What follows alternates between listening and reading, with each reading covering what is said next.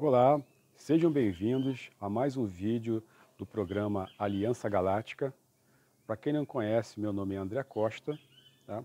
e já fazem pelo menos uns três anos né, em que eu periodicamente, talvez não tão periodicamente assim, é, coloco alguns vídeos no canal que eu considero é, interessante.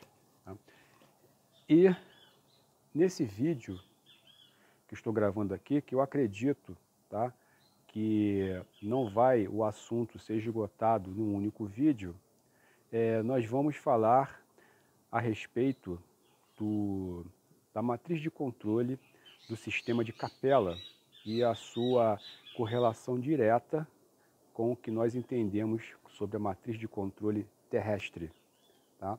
Então, é, antes de começarmos, eu já peço para quem não é inscrito que se inscreva no canal e, mais importante ainda, né, acionem o sininho para que a continuação desse assunto é, possa ser de, avisado pelo YouTube né, a vocês. Senão, é, caso vocês esqueçam de acionar o sino, pode ser que os outros, as outras partes deste assunto é, vocês acabem não, não recebendo, né, ou não sabendo da, da, da, postagem aqui no canal. Tá? Hoje são sete, ah, não, 9 de julho de 2022. Estou gravando aqui na região serrana do Rio de Janeiro, mais particularmente aqui num sítio em Nova Friburgo.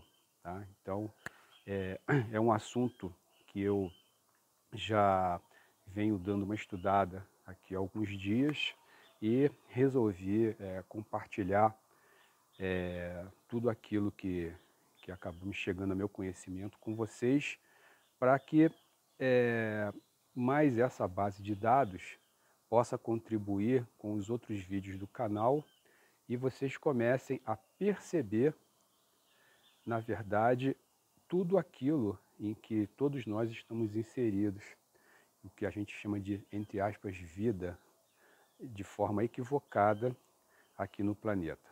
Tá? Bom, mas vamos então aí começar esse assunto, tá? E nessa primeira parte eu vou tentar descrever para vocês um pouco a respeito é, da localização no quadrante de Órion da, da, do sistema de Capela e alguns pormenores é, com relação a rotas de comércio, as realidades paralelas e dimensionais, para que a gente, no segundo vídeo, possa explicar melhor algumas circunstâncias que ocorreram e ocorrem ainda, é, e que ah, não fique tanto fio solto a nível de entendimento, tá ok? Bom, então vamos conversar um pouquinho a respeito do sistema solar de Capela. Né? Nos, no, no, nas, nas, poucas, é, nos, nas poucas literaturas que nós temos, principalmente, se eu não me engano, a principal delas é espírita, né? que é aquele famoso livro Os Exilados de Capela, em que é, não se fala muito a respeito da própria sociedade de lá, e sim deles como exilados aqui já no planeta. Tá? Mas o que, que é capela? Né? É, as pessoas ainda fazem muita confusão e é, algumas classificam capela como planeta. Né? Capela é um sistema solar. Esse sistema solar ele está localizado na constelação de Auriga, aqui do nosso, nosso quadrante de aqui vizinho de Órion. Né?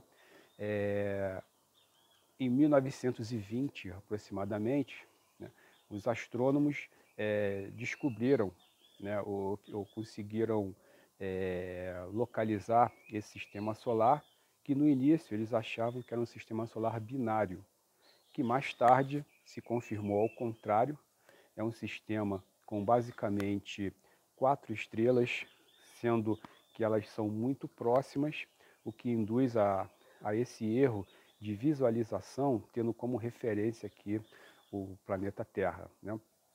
Então, desses quatro, dessas, dessas quatro estrelas que compõem o sistema solar de Capela, é, duas delas são estrelas supergigantes de classe G, em que são as principais vistas do nosso ponto relativo aqui do planeta.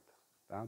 Falando a respeito dessas duas estrelas principais, elas são é, em torno de,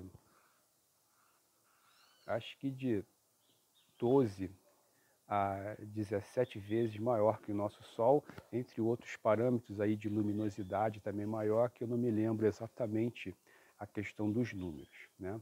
Mas o que importa saber né, é que a estrela maior ela possui é, na sua órbita em torno de 37 planetas e planetóides, e a menor em torno de 12 ou 17 planetas.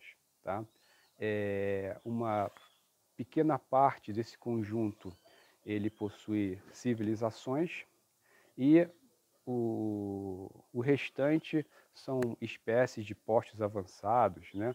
alguns é, com bases intraterrenas, né? quer dizer, no caso, bases de interiores né? desses planetas, de alguns planetas e planetoides, é, com vistas à, à questão de extração e pesquisas né? de recursos naturais.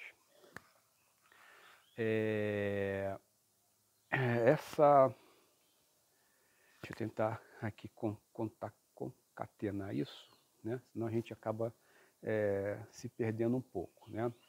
É, esses planetas, né, na época, eles possuíam, é, alguns deles possuíam condições muito favoráveis para a aplicação de uma tecnologia que nós damos o nome aqui na ficção científica de terraformação, pra, em que se, adap se adapta em determinados planetas o ecossistema é, que melhor se condiz com a, o momento geológico e astrofísico né, daquela estrela em relação ao planeta em questão. Tá? Então, a tecnologia de terraformação é quando grupos externos tá, eles empregam certos tipos de método para transformar o ambiente local o mais próximo possível, seja do seu ambiente natal ou daquele ambiente que eles acham que é, é propício para experiência, seja lá o que for,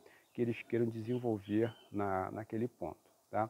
E essas duas estrelas é, possuem uma órbita é, entre si muito complexa, porque vocês imaginem né, você ter uma estrela com 37 planetas e planetóides, outra com 17, e tudo isso né, sambando lá é, ao redor de, de, um ponto e entre si, né, é, não havendo choques entre todos esses, esses planetas e planetóides. Né.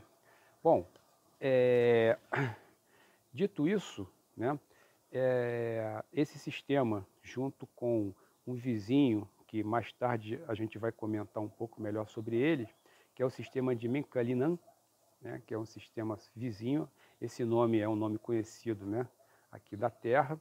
E é, esse sistema, junto com Capela, eles pertenciam à rota de comércio do Império Nodiano. Né? Então, é, esse sistema, esses dois sistemas, eles já eram importantes Tá? E, e, e, logicamente, não seriam sistemas abandonados, né? colocados em exílio a troco de nada, né? já que todos esses planetas e planetóides é, possuem, possuem é, recursos naturais que são utilizados para por emprego, né? na própria tecnologia, é, de, desses povos, principalmente é, tecnologia de propulsão né, de motores, sejam motores iônicos, de plasma, de dobra, seja lá qual tecnologia que eles usam. Então, esse sistema solar, ele pré, durante e pós-guerra de Orion, ele sempre esteve basicamente no topo do interesse, de interesse da própria federação. Tá? Então, o, a estrela de Alcione, Mica, é, em Calinan, né? e junto com Aldebaran de Touro, que é a constelação vizinha, eles formavam ali uma espécie de um triângulo aonde se desenvolveram diversas é, é, estruturas sociais e militares né, que sustentaram, inclusive, toda a Guerra de Orion.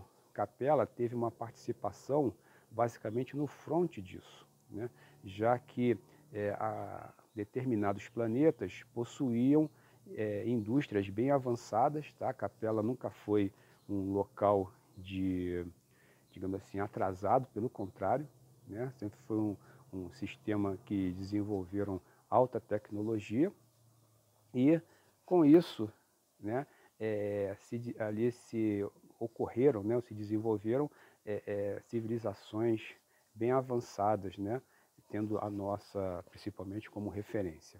Né. Bom, é, dito isso, a gente tem que, nós temos aqui que fazer algumas colocações importantes que, como eu falei no início do vídeo, elas irão servir para uma compreensão maior do que, que aconteceu é, nesse sistema é, pós-guerra de Órion. Né? Mas antes de entrarmos nesse assunto, vamos lá definir um pouco alguns conceitos relativos à questão do tempo, né? o tempo que não existe, a questão das dimensões e é, o que, que a gente pode definir como realidades paralelas também. Tá? Por que isso, gente? Porque numa transmigração de alma é, entre sistemas solares, principalmente, tá? É, envolve viagem no tempo. Mas por que, que isso ocorre? Né? Como é que funciona isso? De acordo com é, relatos tá? É, de seres pertencentes a dimensões mais sutis à nossa, né? cada sistema solar e cada planeta desse sistema solar, ele apresenta uma espécie de codificação de entrada no seu campo existencial. O que, que quer dizer isso? Né? Dentro de um determinado tempo cronológico daquele sistema, tá? a vida ali se desenvolveu a partir de um determinado momento. E esse momento não é o mesmo para todos. Então eles dizem, eles é, nos ensinam que basicamente uma sociedade, quando ela começa a desenvolver tecnologia espacial, paralelamente a tecnologia temporal acaba também sendo descoberta. Então digamos que é, nós saiamos aqui do planeta Terra para explorar um sistema solar vizinho.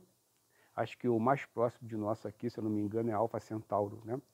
É, ao chegar lá, para que nós tenhamos, tenhamos contato com uma civilização daquele sistema, nós temos que saber exatamente o momento geológico e astrofísico em que a vida ali começou, que, que pode ou não ser a mesma que a nossa. Então, muitas das vezes se chega a um planeta e não se encontra nada ali, porque dentro da nossa faixa temporal, aquelas, a, aquele planeta ele não apresentava ou até apresentou já num passado relativo situações ou condições para o desenvolvimento de uma sociedade. Então, quando, quando um, um, é, uma civilização chega para explorar um local e ela detém essa tecnologia temporal, ela simplesmente, através de, de aparelhos, de, de, de sensores, ela consegue decodificar na linha do tempo daquele sistema né, o momento exato em que uma civilização começou ou que uma civilização está no meio de um processo evolutivo ou até no final dele. Tá? É, esse acesso, fazendo uma analogia aqui aos nossos filmes de ficção, é muito parecido com aquela série Stargate, em que o portal, ele, pra, lembra que eles quando viajavam, quando eles passavam pelos portais, o portal ele tinha uma sequência de códigos em que aquele, aquele, aquela, aquele círculo, né, ele ia girando e ativando cada um deles e aí abria-se o portal para aquela relativa realidade, né, aonde eles faziam as viagens, tá? Fazendo uma analogia, seria basicamente isso, tá? E mais tarde, como eu já falei, a gente vai comentar a respeito de assuntos em que se ter isso já como conceito é importante para se entender. Bom, uma outra coisa que tem que ficar um pouco melhor entendido é a respeito de realidades paralelas, tá? Como é que isso se processa? Por que, que nós podemos viajar no tempo, né? Para frente e para trás, dentro de um respectivo episódio, né? Bom, vamos fazer uma, uma analogia, né? Imagine é, dentro de, um, de, um, de, um, de uma sala de cinema, de um, uma sala de projeção de filmes, em que nós podemos ter ali é, quatro rolos de filmes é, projetando o mesmo filme, né? Sendo que cada projetor desse ele projeta numa tela, né? Digamos assim, os quatro filmes, o, mesmo filme, tá? Sendo que é, o primeiro rolo começou a projetar no tempo zero. O segundo rolo começou a ser projetado no tempo 10 minutos. O terceiro rolo começou a ser projetado duas horas depois do primeiro. E o quarto rolo projetado uma, é, cinco horas, vamos dizer assim, de, é, em relação ao primeiro rolo. Né? Então todos eles, todos os rolos entre si, eles vão ter, eles terão diferentes é, faixas de tempo em que os personagens daquele filme estarão vivendo uma determinada situação. Então, se você é uma consciência que vem de fora desses quatro, desses quatro filmes, em cada rolo desse que você quiser ver ou participar daquele contexto que está ocorrendo, você vai fazer uma viagem no tempo, dentro daquele filme, seja para frente ou seja para trás. Né? Uma outra analogia que talvez sirva para dar um pouquinho mais de esclarecimento sobre esse assunto é o, na série, principalmente Star Trek A Nova Geração, com a sala do holodeck, em que, os em que a tripulação, ao usar ali essa sala, eles simplesmente já tinham dentro do, dos arquivos do computador central da nave, é, vários tipos de, de situações, né? seja histórica na Terra ou em outro planeta, em que eles programavam, eles davam, faziam um programa, né? davam um comando né? para o computador passar determinados é, eventos dentro dessa sala. Aqueles hologramas eles possuíam inclusive densidade, o que fazia com que os tripulantes interagissem com os hologramas basicamente como se fossem personagens de, de carne e osso. Inclusive, o, o programa tinha que possuir filtros né, de, de, digamos assim, de salvaguarda, porque se quisesse, por exemplo, ao você criar uma arma de forma holográfica, essa arma, se não tivesse alguns filtros de segurança, elas podiam até matar as pessoas de verdade, né? Então, ali fica um exemplo muito, muito legal a respeito desse assunto, né? Então, ali o, tripulante podia parar aquele evento num determinado momento, ele podia programar o computador para aquela história ela começar a partir de um determinado ponto e aí a tripulação ou tripulante específico que irá participar, ele já entra naquela história a partir de um determinado ponto. Aquele ponto, para os personagens holográficos, entendeu? Ele pode ser o passado ou o futuro de algum outro, entendeu? Então, é, é, assim, eu acho que isso, no nosso, nosso momento atual, é o que chegaria mais próximo de uma explicação como é que as realidades paralelas e a viagem no tempo funcionam. Tá? Então, as realidades paralelas seriam aqueles quatro rolos de filmes que, que eu mencionei. Tá? É uma história, pode ser qualquer uma. Né? É, essas histórias podem ter é, variações grandes ou, ou, ou não, ou sutis, entre uma e outra, mas são realidades que são vividas em tempos diferentes que podem, no futuro, ocasionar desdobramentos diferentes dentro dessa situação. Agora, com, complementando toda essa explicação com um, um, uma outra é, situação que é muito comum e as pessoas não entendem, tá? É, como nós estamos presos numa matriz de controle, né, a gente é, e numa barreira de frequência, a gente não, a gente, nós acabamos sendo suprimidos, né, de determinados, é, como que eu vou dizer, situações, vamos chamar de, não é bem poderes, né? É, que são intrínsecos, ou seriam intrínsecos a nós, mas conforme, devido à unidade biológica que nós habitamos e essa barreira de frequência, a gente não consegue desenvolver ou ter acesso a essa circunstância, que é o que? O desdobramento de nós mesmos em fractais. Tá? Então, o que, que acontece?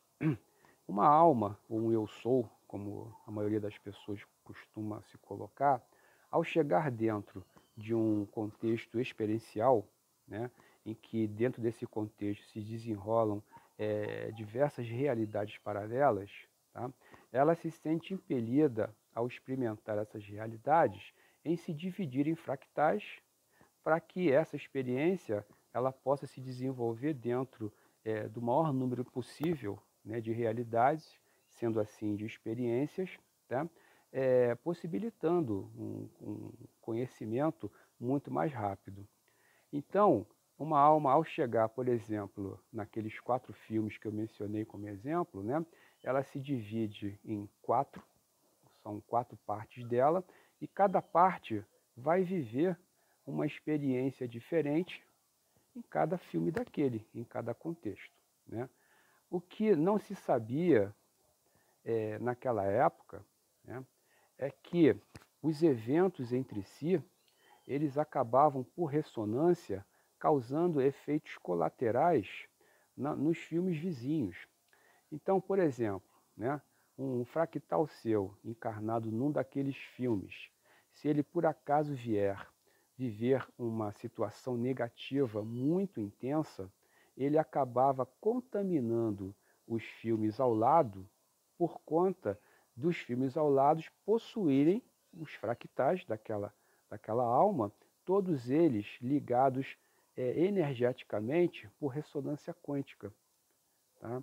Então, isso explica porque eventos muito fortes, muito traumáticos no sistema solar é, é, acabava repercutindo é, de uma forma similar nas civilizações de um outro sistema que podia estar a milhões ou bilhões de anos-luz de distância, né? e os efeitos é, é, seriam o mesmo, os mesmos. Por quê? Né?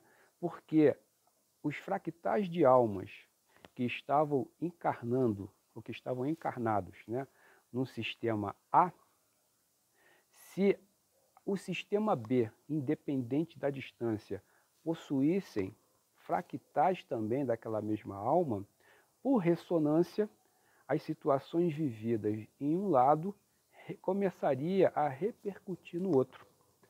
Então você vê, né, vocês vejam que depois de um determinado é, período, né, é, isso acabou tomando uma, digamos assim, um, acabou se desenhando né, uma circunstância que se perdeu o controle. Né? Porque isso essas situações acabaram aprisionando esses fractais né, nas suas diversas é, é, encarnações, né, das suas diversas realidades paralelas. E como um influenciava o outro, você acabava tendo um conjunto de fractais aprisionados e com isso aprisionando também o eu sou dentro da, dessas experiências holográficas.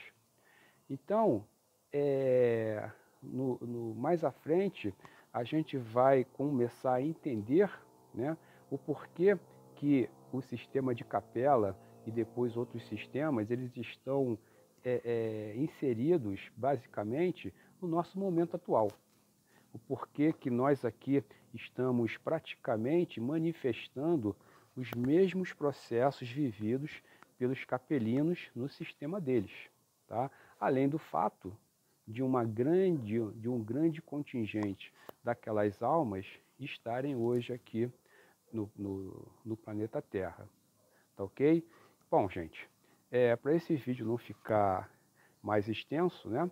É, eu vou colocar na, na, na, plataforma do YouTube esse assunto que a gente que vai ser a primeira parte, né? E na, no próximo vídeo, aí sim, a gente vai conversar um pouquinho mais sobre a questão das civilizações que dentro de alguns planetas do sistema de Capela foram as civilizações é, de dois planetas específicos, né, que têm grande relação com o nosso momento atual, tá ok? Então, mais uma vez, é, eu peço para que vocês se inscrevam no canal, compartilhem esse vídeo, se acharem interessante, dê o seu like também, porque isso ajuda a, a esse vídeo circular pelo, pela plataforma e não se esqueçam também de ativar o sininho. Tá? Um grande abraço para todos vocês.